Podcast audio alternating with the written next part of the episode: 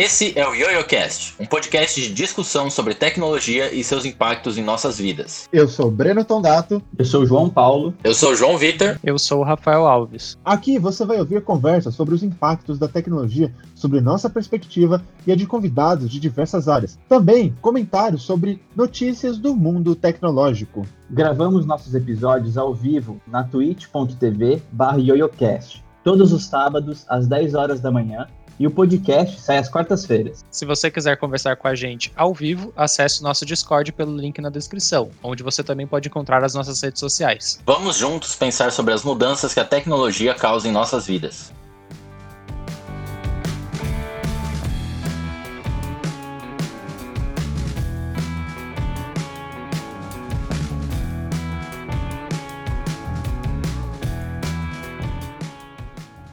Gente, eu vou dar um disclaimer aqui para quem estiver ouvindo o podcast, principalmente. A gente gravou um episódio de uma entrevista que a gente fez com o Rodrigo Fileve Maia. Ele era um professor da FEI, uh, não sei que disciplina ele dava, mas ele era o chefe do, do laboratório de internet das coisas, do, do qual todos os, os, membros deste podcast passaram em algum determinado momento de suas vidas. E a gente fez um, uma entrevista com ele sobre a questão de segurança, privacidade, LGPD. Esse episódio provavelmente vai estar antes deste que vocês está, vão estar tá ouvindo agora. Então, confere lá antes de vir aqui para essa conversa, porque a gente vai trazer alguns pontos que ele mencionou lá que são interessantes da gente tratar e eu acho que vale a pena serem tratados. Então, se você não escutou esse episódio, escuta, uh, que vai ser bem bacana. Então vamos lá, eu vou trazer algumas provocações que ele fez lá na entrevista, e acho que a primeira delas que ele fez, que eu lembro assim, que me marcou e que eu queria trazer aqui pra gente discutir um pouco, é a questão do se a LGPD e esses novos meios de segurança vão mudar alguma coisa para o usuário no sentido de fazer ele repensar se ele deve ou não acertar um termo de uso de um aplicativo, serviço alguma coisa. Porque hoje alguns aplicativos, alguns serviços já tem lá os termos de uso. Na verdade, até onde eu sei, todo software precisa ter os termos de uso, só que ninguém lê aquele negócio. Ninguém lê lá as 25 páginas de termo de uso. E mesmo com a LGPD especificando que você tem que deixar claro quais são os dados que você coleta, para que são utilizados, para que são armazenados e tudo mais, isso não significa que o usuário vai parar para pensar no tipo de, de concordância que ele está tendo com esse aplicativo a serviço. Ele pode simplesmente clicar que ele concorda para ter o uso daquele aplicativo, daquele dispositivo. O que, que vocês acham que o usuário vai passar a fazer? Vocês acham que vai ter uma consciência maior das pessoas olharem e falarem, puta, acho que tem alguma coisa aqui que não deveria estar tá sendo coletada, então vou repensar se realmente eu preciso estar tá nesse aplicativo ou usar este serviço? Acho difícil, hein, cara. Vou te falar que, assim, nas os primeiros sites que eu vi, por exemplo, é, falando sobre cookies mais recentemente, que a galera tem agora essa onda aí de mostrar, a gente tá com cookie, viu? Você quer configurar os cookies ou você quer aceitar todos? Os primeiros eu configurei, só os primeiros só. Agora eu vou acessar o Stack Overflow, ele fala que quer usar cookie, fala, pega, pega usa. É, seu. E é isso, cara. Eu duvido muito que a galera pegue essa, esse costume de olhar mais, assim, configurações, parte de segurança, termos e condições e tal.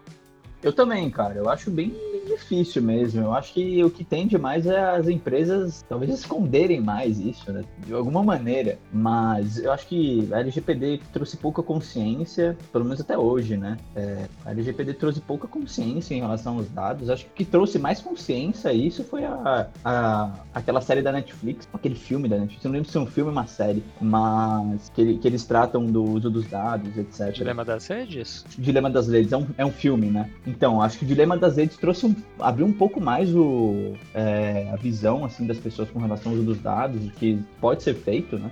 E, do que LGPD, mas com relação a, aos termos, etc., eu acho que vai continuar a mesma coisa, se não tende a piorar. É, eu acho que esconder não, porque LGPD meio que proíbe, né? Que você meta esse louco. Não sei quais brechas jurídicas existem lá na lei para fazer isso, mas eu, eu, eu, eu, acredito que no geral, no geral, assim, no, no grosso dos usuários, eu acho que não. Acho que o usuário vai aceitar lá qualquer coisa e valeu, falou. Até porque muita gente acha que você é, simplesmente usa o bem para depois descobrir qual o efeito que ele tem sobre você e qual o problema que vai ter se seus dados vazarem, qualquer coisa do gênero, né? É, então, assim, sei lá, eu dou um exemplo meio besta, sabe? Todo mundo, a maioria das pessoas já deve ter comprado um produto e nunca leu o manual de instruções, nunca viu como aquele negócio funciona, e só depois que ele quebra ou que ele não funciona de maneira adequada que você vai descobrir o que, que você tinha que fazer para o produto funcionar de maneira adequada, né? A gente vê, para mim, tá ficando cada vez mais claro que as pessoas compram computadores e não sabem sequer como fazer uma manutenção para deixar ele funcionando corretamente. Então, o problema do Windows ser ruim não é só que o sistema é ruim tem seus problemas. É porque muita gente abusa do sistema. Eu vejo o pessoal falando: ah, meu computador que eu paguei 3 mil reais, 2 mil reais, não, não consegue rodar o Chrome direito. Aí o cara abre lá a aba do Chrome, ele tem 35 abas do Chrome aberta. Então, não, não vai, sabe? Seu, seu dispositivo não tem memória RAM para fazer isso. Então, eu acho que com, com a questão de dados vai ser mais ou menos a mesma coisa. As pessoas vão aceitar qualquer coisa. Eu acho que no primeiro momento, que foi o que o João, tá, o João Vitor estava falando, acho que no primeiro momento você levanta uma pulga atrás da orelha quando você vê aquela telinha falando: olha, a gente coleta isso aqui, isso aqui, isso aqui, isso aqui. Então acho que no primeiro momento você começa a refletir um pouco e fala: puta, por que, que ele coleta esse tipo de informação? Ou às vezes você para pra pensar e fala: puta, eu nunca imaginei que ele coletava isso, porque usa para quê no serviço? Sei lá, você pega um aplicativo tipo Twitter que coleta, sei lá, sua localização. Às vezes você nem sabia que você ativou lá a permissão para ele coletar sua localização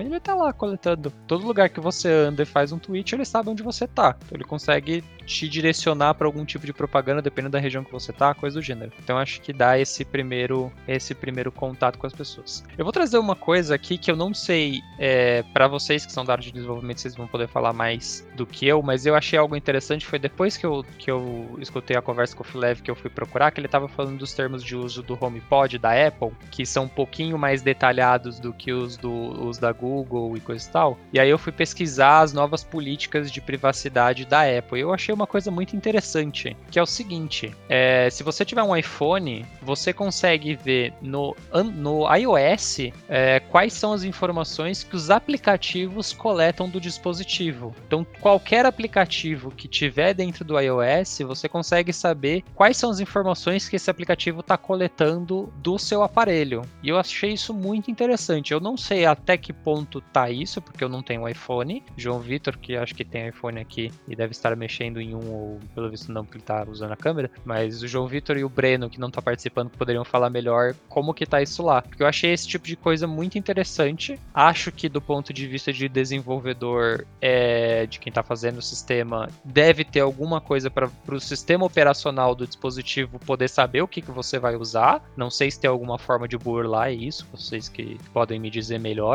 isso, mas eu achei interessante. Porque aí você consegue ver tipo, qualquer aplicativo que, que ele tá coletando e traz um pouco mais de informação. Vocês Cara, conseguiriam me iluminar nesse sentido? Eu não consigo te informar com prática do iPhone porque eu nunca vi e agora ele está servindo de câmera para mim. É, mas assim, com relação a, a burlar, cara, geralmente o, o, o, sistema operacional, aí eu vou falar de dois pontos de vista, né? O sistema operacional do celular, tipo o, o Android, por exemplo, ele é baseado em sistemas Linux. E o Android, propriamente falando, já é bem chato de você conseguir burlar alguma coisa, de você conseguir, por exemplo, acessar informações que você não deveria, é, acessar, às vezes assim, porque os aplicativos eles são instalados, é, é, para quem não sabe, o celular é uma forma de um computador, tá? Ele é tipo um computador com uma interface simplificada. Então, quando você instala aplicativos, você está instalando executáveis do mesmo jeito que você faz no computador. Só que eles vão ter alguns diretórios específicos, eles precisam pedir muito mais permissão do que rola no computador e tal. E você não consegue, por exemplo, no, no, celular, navegar na estrutura de arquivos do celular. Você não tem acesso para isso. O sistema operacional não permite.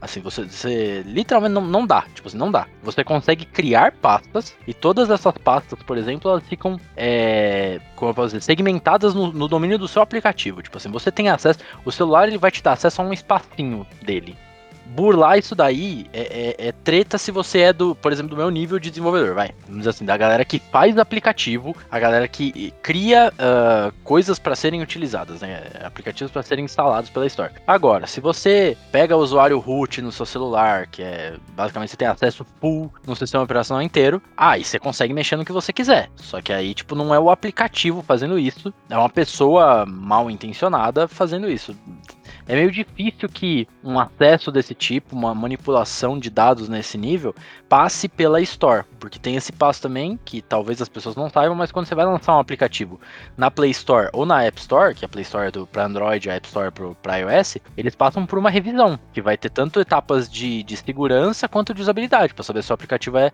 é bom o suficiente para entrar lá, entendeu? Então, só essas revisões já costumam é, ter uma, um filtro de aplicativos mal intencionados. Deixa eu trazer aqui o, o comentário do Breno, que ele falou assim: é, no caso a Apple, né? A Apple obriga o dev a estipular todos os dados usados. Então, eu tenho uma dúvida que é no, no seguinte, assim. Eu entendo que, pelo que o João Vitor também me falou, é, o que eu precisar de acesso é, de permissão do celular, o próprio sistema operacional consegue levantar essa informação do aplicativo. Então, sei lá, se ele falar, ah, eu preciso pegar o microfone microfone, o próprio sistema operacional consegue falar: olha, esse aplicativo usa o microfone. Esse aplicativo usa localização, esse aplicativo usa nível de bateria. Eu acho que no iOS é até mais fácil, porque se eu não me engano tem bem isso do que o Breno falou, que assim, quando você vai lançar um aplicativo na Store deles, você precisa criar um arquivo com a lista de permissões que você pede. Uhum. Sim, então, isso nesse sentido, para mim, tranquilo. Eu não sei se tem alguma forma de burlar isso, de você, por exemplo, não especificar no aplicativo que você usa essa informação, mas por alguma conexão com outra coisa ter esse tipo de informação. Não sei. Possível, né, velho? É, então, eu também tenho uma dúvida no seguinte. É, por exemplo, você tem lá um aplicativo qualquer que você vai fazer um cadastro, por exemplo, que nem eu fiz no outro dia, o cadastro do, da carteira, carteira de motorista digital. E eu tive que colocar lá meu CPF, é, data de nascimento e coisa e tal. Esse tipo de informação fica especificado quando você envia o aplicativo para App Store e para Play Store? Ele tem esse tipo de informação lá, então eu conseguiria saber, por exemplo, olha, o meu, o meu aplicativo ali do, do, da carteira digital, que eu esqueci o nome do aplicativo, ele tem essa informação armazenada ou em algum momento ele coletou essa informação minha. Eu tenho como saber esse tipo de informação ou não? Eu, eu diria num primeiro momento que provavelmente não. É, qual que é a questão e mais especificamente nesses aplicativos do governo, tá? Se você for perceber, eles tentam é, utilizar um método de único login, é, um single sign-on, assim que você vai fazer login, é, que serve para todos os aplicativos do governo seja carteira digital, FGTS, caixa, essas coisas, que eles utilizam como base o gateway do meu, é, acho que é meu gov, alguma coisa assim. Só que qual que é o lance? Esse meu Gov aí, ele não é carregado junto com o seu celular, tipo, na instalação. Como que funciona? Eles colocam um, um componente chamado de WebView. Para que que isso serve? Quando você tem um aplicativo e você coloca um WebView, ele abre um navegador dentro do aplicativo. Então, na, na, na realidade, o que, que tá rolando, quando você acessa e faz, bota o CPF lá, não é que o aplicativo tá coletando, é que um site tá coletando. E esse site pode ser o meu Gov, poderia ser o site que essa pessoa quisesse. Então isso acaba saindo um pouco da mão da Store. Ela sabe que tem o link, ela sabe que vai abrir um recurso externo, só que ela não sabe qual recurso externo que é, a não ser que ela vá atrás de fazer essa request, pegar, e eu acho muito difícil que isso aí aconteça, sabe? Então, essa, essa é a minha dúvida, porque assim, eu concordo, eu concordo com você não, né? Não tenho nem que concordar. Você tá falando, então eu vou simplesmente ouvir o que você está falando. Ele abre um navegador ali. É, ok, no, no do governo, tranquilo, mas são todos os aplicativos que coletam informações minhas que tem esse tipo de funcionalidade? Ou, por exemplo, eu posso ter um, sei lá, um. Vou fazer um cadastro no iFood, por exemplo. Ele não vai abrir uma página, vai abrir no próprio aplicativo. Então, o aplicativo está armazenando o meu CPF, por exemplo, ou o meu dado de cartão de crédito, ou qualquer coisa desse gênero. Teria como a, o dispositivo me informar isso, independente do aplicativo? Porque aí eu acho interessante, porque é, é mais uma, mais um nível de segurança e transparência que você está dando para ter um aplicativo, por exemplo, aprovado. Pode ser, que nem o Breno falou, que você tenha na hora que você submete o seu arquivo, o seu aplicativo lá para as stores da vida, que você especifique. Olha, olha, a gente pode coletar alguma coisa aqui, CPF, dado de cartão de crédito, blá blá blá blá blá blá blá. Mas o iOS não tem como saber, então ele confia, digamos assim, na sua especificação e eu sei que, por exemplo, você tem que ativar microfone, enfim, mas eu não tenho um pai aqui o que foi coletado. Eu não tenho isso no próprio celular. Se tivesse, seria interessante. Como, por exemplo, eu adoro, acho que me concentrar no trabalho e eu sei que o meu aplicativo que eu mais uso é, sei lá, o YouTube e Instagram, eu vou lá e bloqueio eles, que no Android dá para fazer isso, no iOS também dá pra fazer isso. Eu vou lá e falo, olha, não consigo, não quero deixar abrir esse aplicativo. Pronto. Eu queria ter uma forma de poder avaliar, tipo, ah, o Instagram coleta tais tipos de informação, o Facebook coleta tais tipos de informação, sabe? De uma maneira mais clara, que fosse transparente, porque aí eu posso virar e falar, cara,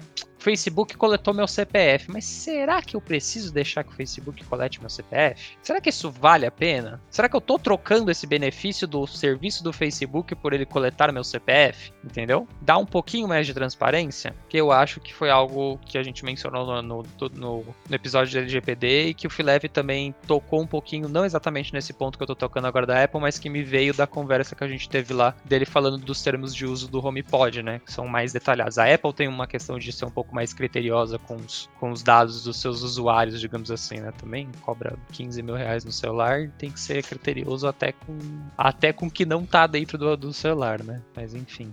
É, que mais? Ah, vou aproveitar e fazer um gancho para pro, os meus colegas comentarem também de outra coisa que ele comentou na entrevista, que eu achei interessante, é uma provocação mesmo que eu tenho, que também entra nessa seara de você ter um pouco mais de transparência, que é o seguinte: a gente consegue ter alguma ideia de como os nossos dados podem ser utilizados fora do contexto em que eles estão sendo coletados? Então, vou dar um exemplo que foi tradicional, já bastante, já teve bastante repercussão na mídia, que foi, por exemplo, os vazamentos lá de informações da Lava Jato, todo aquele rolo lá que vazou, que teve hacker, não foi hacker, teve perícia, não foi perícia, toda aquela zona ali. E vou dar um exemplo do WhatsApp. O WhatsApp, acho que a maioria do pessoal tem, tem ideia, o WhatsApp ele tem criptografia ponta a ponta, certo? Ele tem criptografia, então, uh, entre o celular de quem está enviando e o celular de quem está recebendo, então o WhatsApp não tem acesso a esse tipo de informação. Contudo, entretanto, porém, todavia, você como usuário do WhatsApp tem acesso a todas as informações que você recebe. Então, se alguém manda uma, uma mensagem para você, um vídeo para você, um áudio para você, você tem acesso àquela informação, certo? É claro que você não deveria estar tá enviando coisas que você não quer deixar públicas por WhatsApp. Até aí, ok. Mas outra coisa muito interessante, que foi uma funcionalidade que o Telegram fez recentemente, que é a seguinte: você consegue exportar até 100 conversas por vez do WhatsApp para o Telegram. Como que ele consegue fazer isso se o WhatsApp é criptografado? Porque o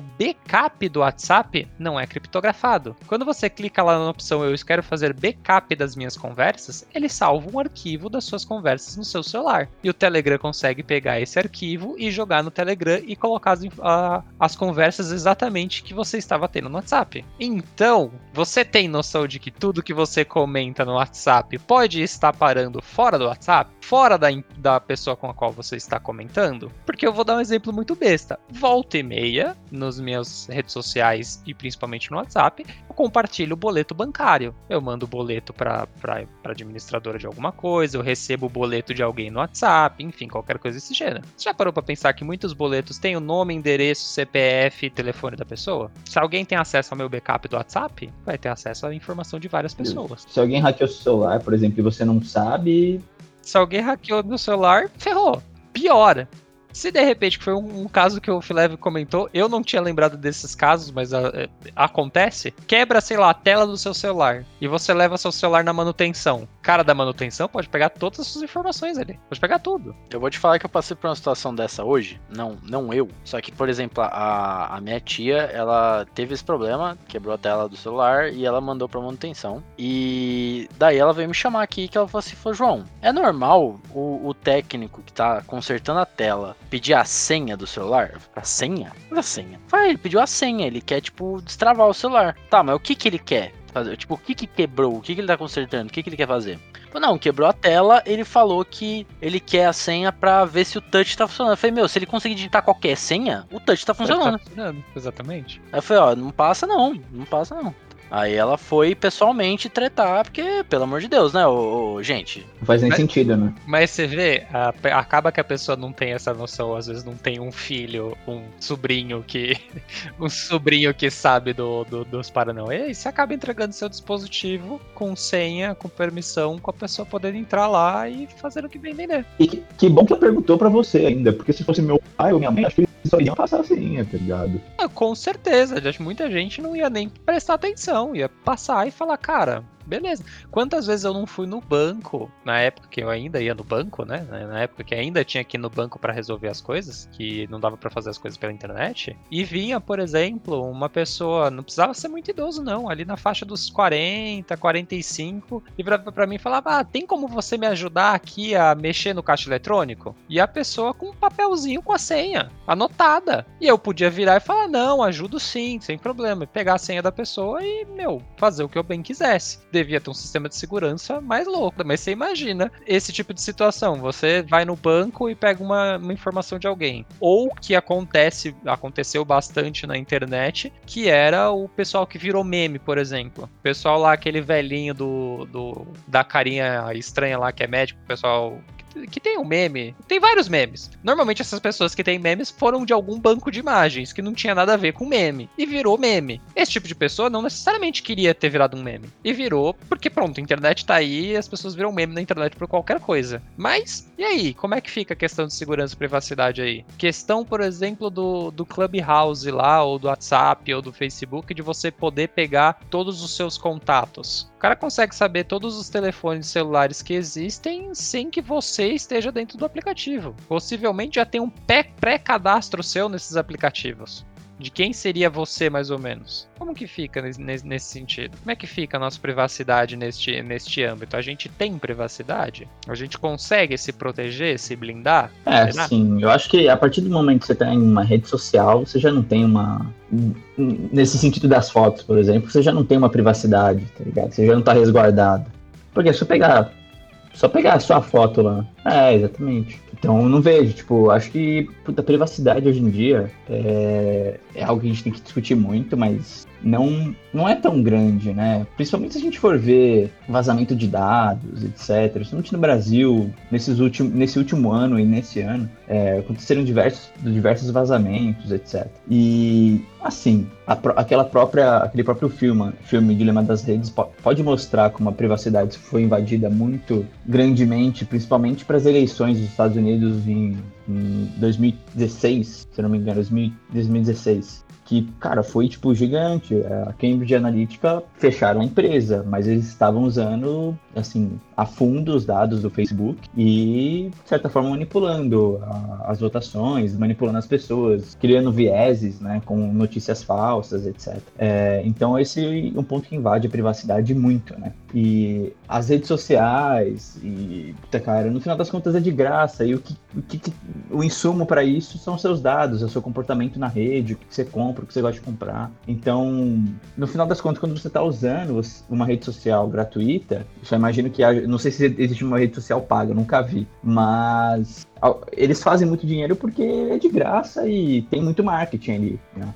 Então, é, você não tem privacidade, de certa forma, né? Não existe isso dentro de, um, dentro de uma rede social, que é o maior contexto né, de, de utilização de dados, no meu ponto de vista. É, eu fico numa dúvida, aí vocês podem comentar um pouco mais no, no, na seguinte questão. Mesmo que você não esteja dentro de uma rede social, você tem privacidade? Assim, você consegue se proteger de não estar numa rede social ou da rede social não ter informações sobre você? Eu dou exemplo do Facebook porque eu acho que é a rede rede mais poderosa, que é a que mais tem usuários, acredito eu. É, eu não uso Facebook há, sei lá, anos. Eu devo entrar uma vez no Facebook a cada seis meses e olhe lá. Mas mesmo que eu não entrasse, aparece foto minha lá, aparece comentários sobre mim lá, aparece eventos que eu participei, minha foto tá totalmente pública lá. O Facebook conseguiria me mapear, digamos assim, é, saber quem sou eu sem eu estar no Facebook, sem ter o perfil eu acho muito Facebook? provável que sim, hein, velho. Provavelmente só pelos seus amigos, tá ligado? Eu fico nesta grande dúvida. Porque assim, tem coisas com as quais eu eu não consigo controlar, obviamente. Ou assim, até consigo controlar, mas não faz muito sentido. Por exemplo, todas as coisas que eu fiz na minha faculdade estão públicas, praticamente. Você consegue ver se eu fui aprovado ou não na universidade, você consegue ver se eu formei ou não na universidade, você consegue ver todos os meus documentos, você consegue ver um monte de coisa ali. Eu consigo mascarar em algum nível, até sim. Dificilmente alguém vai saber quem é Rafael Gomes Alves e atrelar isso ao meu perfil Uh, até porque não, não pode ter lá a informação de que eu passei, mas dificilmente vai ter meu CPF, dificilmente vai ter meu RG, então possivelmente você não consegue atrelar a pessoa à figura, digamos assim. Mas teria como você se proteger, e mesmo que você esteja protegido, mesmo que você não esteja na rede social, não esteja na internet e coisas do gênero. Que eu dou o exemplo do Gilberto. Vocês conhecem o Gilberto? O Gilberto é tipo um nômade, ele basicamente não tem nada e ele sempre tenta bugar, digamos assim, as inteligências para não conseguirem identificar ele. Mas eu fico me perguntando a, até que ponto a sua tentativa de não ser identificável te identifica mais ainda. Porque eu imagino que não deve ter muita gente fora das redes sociais, fora da internet. Então fica mais fácil te mirar se você tá fora. Você é outlier, né? Você é outlier, é muito para qualquer um que trabalhou com estatística, matemática, machine learning, qualquer coisa, o que é mais fácil de você identificar é outlier, sabe? Outlier é o primeiro que vai para casa do buraco. Se você é muito fora da curva, tá fácil de te achar, entendeu? Uma, um, uns comentários aqui no, no chat. É, o Breno, ele falou que foi uma boa provocação sua, Rafa, e ele fez um complemento, falando o que é se proteger na era digital? O que, que seria se proteger na era digital? É uma boa pergunta. Deixa eu comentar um pouquinho do que, que eu acho que seria se proteger na, na, na internet. Eu acho que se proteger na era digital é você ter controle sobre o tipo de informação que você é, deixa pública no meio digital como um todo. E o que você quiser que não fique público, que seja apagado. Só que tem um problema aí, que para mim é muito grave. O quão, o quanto do seu direito de ter uma informação apagada afeta o direito de outra pessoa de saber uma informação sobre você. Dou um exemplo que para mim é claro: figuras públicas, políticos. Políticos podem pedir que um conteúdo sobre eles seja removido. Se você dá esse tipo de permissão pro cara falar, não, ó, eu não quero que a, o meu pronunciamento fique público, porque é meu dado, é minha informação, é minha visão, enfim, qualquer coisa desse gênero. Você acaba virando uma ditadura, manipulação, digamos assim. Só que a pessoa que virou um meme do nada, ela pode pedir a exclusão das informações dela? Até pode, mas ela consegue excluir? Você consegue desvirar um meme? Provavelmente não. A internet não deixa. Apesar de eu achar que tem formas da internet proibir esse tipo de informação. Porque, sendo bem sincero, se você virou um meme, muito provavelmente a sua imagem vai ser igual em qualquer rede social, enfim, seu áudio vai ser igual em qualquer rede social. Qualquer algoritmo aí conseguiria identificar esse tipo de informação e conseguiria apagar esse tipo de informação da rede. Então, assim, formas tem, mas você consegue? Eu acho que a LGPD e a que o Filev comenta no, na entrevista, a GDPR, a norma europeia, tenta dar um pouco mais de peso e abrir um pouco mais a discussão para esse tipo de questão. Você, quais são os seus direitos quanto aos seus dados? Aonde está o limite disso? E mais ainda, quais são os cenários em que um vazamento de dados seus uh, que poderiam ser privados podem ser usados de certa forma contra você. O Breno menciona lá na entrevista a questão de você se expor e você acabar por suas próprias consequências tendo a sua privacidade invadida. E o Filev fala que ele não, não, não concorda muito com isso, mas eu acho que o que o Breno quis dizer lá na entrevista é o seguinte: você pode fazer uma, uma, uma publicar um tipo de informação. Vou dar um exemplo tosco aqui. Uh, você pode publicar, sei lá, o João Vitor que vai para academia todo dia. Lá. Ele posta a foto dele indo para academia sem. Pode ser que esse tipo de informação sua seja usada para te oferecer um produto de academia que você estaria de acordo, mas pode ser também que ele seja usado para um, um plano de saúde, por exemplo. Vai falar, cara, eu posso cobrar desse cara aqui, ele nunca vai usar o meu plano de saúde. Se eu conseguir convencer ele de que o meu plano de saúde é bom, eu vou conseguir uma grana dele, sendo que ele nunca vai usar esse tipo de benefício. Ou, olha, eu posso ofertar aqui um plano de academia ou um plano de treino além do que ele tem tempo para fazer, além do que ele consegue fazer é, com o tempo dele, e ele vai me pagar sem ter o benefício daquela coisa.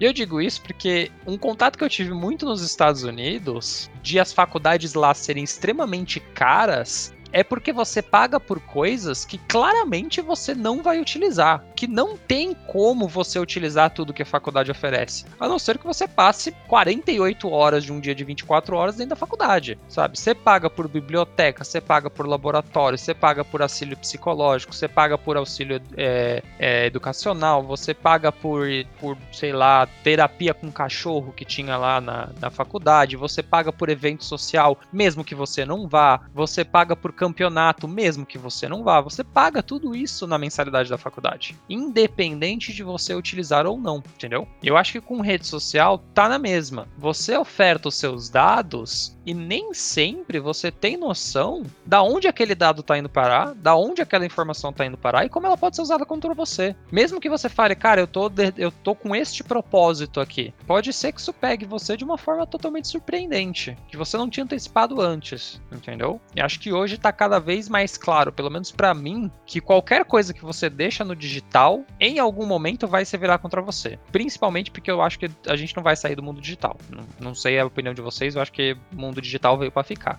Eu também concordo. Com, e respondendo o que o Breno tinha comentado, é o que, o que é se proteger na era digital. Não sei se tem, se existe bem isso, né? O, que seu, o seu eu digital já tá aí, de certa forma. É, tá tudo. Ou no governo, você já tem, sei lá, CPF, seu peso, altura, etc. Você passou num médico, você já tem seu dado coletado, esse dado já foi trabalhado de alguma maneira. É, enfim, eu acho que se proteger na era digital é mais tomar tomar pequenos cuidados, como, sei lá, não abrir um e-mail estranho do nada, é, ou você não aceitar, não aceitar um SMS de alguém falando que você tem que fazer um Pix para ele porque o banco tá pedindo, passar a senha do, do seu cartão, sabe? Eu acho que essas coisas que acabam, que essas novas tecnologias trazem, o Pix, por exemplo, meu pai tomou um golpe do Pix recentemente. Ah, e sério? Tomou, sim, roubaram acho que 500 reais dele, mas assim, foi cabacice no final das contas. Se fosse eu passando por aquilo, não faria o mesmo. Então foi uma falta de atenção. Mas eu acho que essas pequenas coisas são se proteger na era digital, né? Porque vão existir pessoas com má índole, uhum. querendo prejudicar as outras pessoas, principalmente no momento desse agora que a gente está passando de pandemia, um desemprego muito grande, várias pessoas passando por dificuldade. Então a gente acaba ficando mais vulnerável, né? Isso seria se proteger na era digital para mim. E já o uso de redes sociais, etc., eu não vejo muita saída para isso. Você está dentro de uma plataforma privada, com as regras privadas, e você está aceitando o jogo de certa forma. É, se a gente for botar a mão do governo para regulamentar tudo, é, é mais isso, assim, tipo, não vejo muita saída na rede social, porque no final das contas está no ambiente privado de uma empresa com as regras dela. E se a gente colocar uma regulamentação governamental também em cima disso, Now recording. Você acaba desestimulando o uso da rede social ou do empreendedor, etc, para manter aquilo. Então, se você está dentro de uma rede social, você está aceitando de certa forma as regras. As regras têm que ficar mais claras, claro, que acho que é o objetivo de uma LGPD ter essa conscientização, esse próprio trabalho que a gente faz de conscientização tecnológica, de uso de dados etc. Isso, que, isso deve acontecer mais, deveria acontecer mais. Uhum. Para que a maioria das pessoas se tornem conscientes do que está acontecendo com os dados dela e por diante. Esse é meu ponto de vista nesse sentido. Eu acho que com a evolução dessa da, da, dos mecanismos de rastreamento da gente, tipo de captura das nossas informações, o que a gente tinha como conceito de proteção, que era, por exemplo, não deixar que qualquer pessoa saiba o que você faz e onde você mora e quem você é, isso tende a se, se uh, difundir um pouco mais, assim, a coisa tende, a barreira tende a se alargar um pouco mais. Então, o, o que eu imagino é que esse, esse tipo de informação vai virar algo genérico, assim, que todo mundo, olha, já que eu não sei quem que é você, mas você está certa. É, então, eu acredito que isso tem, tende a se alargar mais e, e, basicamente assim, o governo vai saber exatamente quem que é você, tipo, teu score financeiro, com o que, que você gasta, o que, que você compra e onde você vai, tá ligado? Uhum. E a tendência natural é que outras pessoas passem a saber disso também. Então eu acho que a proteção digital vai estar tá muito mais é, voltada pro, pro lado de você não ser, sei lá, sofrer um golpe que nem o João Paulo comentou ali, não, não ser assaltado digitalmente, assim, não ter informações realmente comprometedoras, né, roubadas, uma conversa particular, um número de cartão, algo assim, e não coisas como, tipo, que restaurante que você vai, se você tem dívida ou não, qual é o seu CPF, sabe? Uhum. Claro que uma coisa pode acabar levando a outra, né, mas aí vai um pouco de, da gente conseguir difundir também conceitos de segurança entre as pessoas, de, Justo.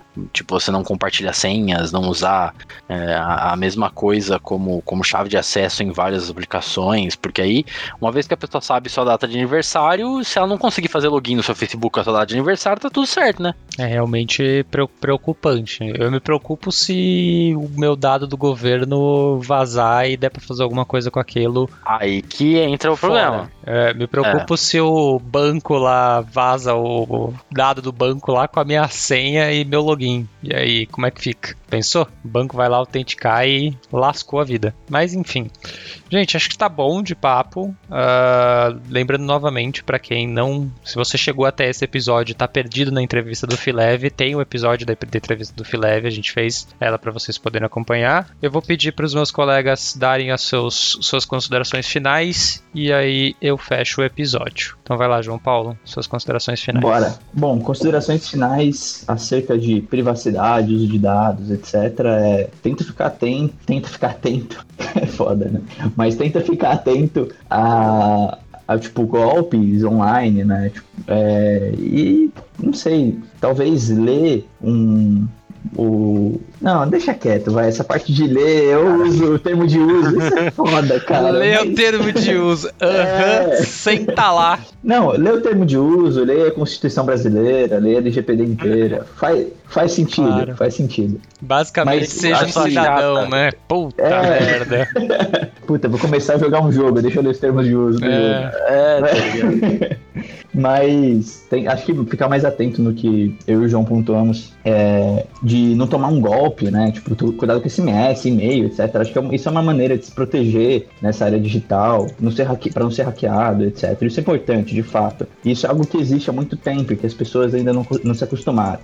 É, e acho que basicamente isso. É, com, com relação à rede social, assim, eu não vejo muita escapatória, vão estar usando seus dados e isso vai ser o futuro. É, é assim que funciona o marketing digital hoje em dia, é o funil lá. Então, você vai estar em algum em um funil de alguém, tá ligado? É assim que acontece no final das contas. É... Cara, infelizmente você mostrar que você tá indo treinar, o que, que você tá comendo e sei lá, o que, é... que você tá fazendo é o que gera engajamento, vai gerar venda. Então a gente é exatamente. meio que empurrado a fazer isso. Exatamente, exatamente. E no final das contas, acho que muito do marketing que aparece, se você tem consciência do que tá acontecendo, é positivo, porque você vai conseguir filtrar o que tá vindo para você. Então, acho que ter uma consciência do que, do que tá chegando a você e que existe esse mecanismo é importante. Acho que a consciência é o, o passo, um passo importante. E é isso. Cara, da minha parte aí, para complementar a, o que o João Paulo comentou de, de tipo, phishing, essa parte de, de golpes, esquemas e tal, a gente tem avançado bastante na questão de inteligência artificial e, e, na parte de processamento de linguagem natural. Tanto que uma atividade que a gente fez do próprio mestrado foi é, desenvolver, por exemplo, no meu caso, eu optei por fazer um modelo que identificava SMS de phishing, com uma base de dados que a gente tinha que a gente já conhecia, né? O que, que era phishing o que, que não era. E a gente desenvolveu um classificador que faz isso. Então, se eu no ensino superior aqui conseguir fazer um negócio desse, imagine empresas grandes, que nem um Google ou a Microsoft, eles têm isso rodando já no teu celular, rodando já no teu Outlook, que vai, de certa forma, te ajudar a não cair em coisas assim tão bestas, né? Em, em, um esquema de phishing que tá que já afetou outras pessoas, tudo mais. Então, o modelo dos caras é preparado para isso. Só que pode ser que você não não tenha essa ajuda. Pode ser que um e-mail passe reto por eles, porque ele é muito bom, porque quem fez o e-mail tipo, puta, não deixou um rastro ali de alguma coisa é, que, que alarmasse essas empresas. Então, é, tem toda essa parte de você ficar ligado no que, que pode ser suspeito, sabe? Então, você provavelmente não vai ler os termos e condições da LGPD nem nada, porque só gente chata. Minto, não é só gente chata que fez. é gente que se interessa e exerce seu dever de cidadão. Tá certo, mas, mas eu não consigo fazer isso. Então, o que eu posso fazer, né? Eu sei que tem mais gente que também não tem ou saco ou tempo para fazer essas coisas. Às vezes os dois. É, de qualquer forma, é só você tentar ter esse conhecimento de base para não cair nos principais problemas. É, infelizmente, a gente está subjugado a um governo que só contrata uns desenvolvedor meia boca para fazer o site que qualquer um invade aí, aparentemente, e vaza dado do Serasa que tem informação até de qual o número do seu sapato. Então, o que a gente pode fazer, não é mesmo? É, nessas situações é só a gente dar risada e falar, nossa, que bosta. E, e é isso aí. E esperar que não aconteça mais, sabe? Então, é, seja inteligente o suficiente para não cair em golpes e torce para não, não vazar mais dado seu que você não tem domínio. Eu acho que dá, é o que dá para fazer no momento. Eu só vou complementar essa visão do João Vitor desses dois pontos principais com, para mim, o terceiro e quarto pronto, ponto. Terceiro e quarto ponto que são principais. O terceiro é saiba que seus dados vão ser usados contra você em algum momento. Hum, dificilmente a gente vai pro futuro aí 10, 20, 30 anos em que em algum momento algum dado seu não seja utilizado contra você, é, seja sei lá para te oferecer um seguro mais caro, para negar um crédito, para sei lá é, cancelar uma entrevista de emprego, qualquer coisa desse, desse gênero. É, possivelmente isso vai acontecer, já acontece, já acontece, né? É, já acontece em alguns casos hoje em dia, então é muito provável que aconteça com você também. E o quarto ponto que é se prepare para o cancelamento porque ele virá.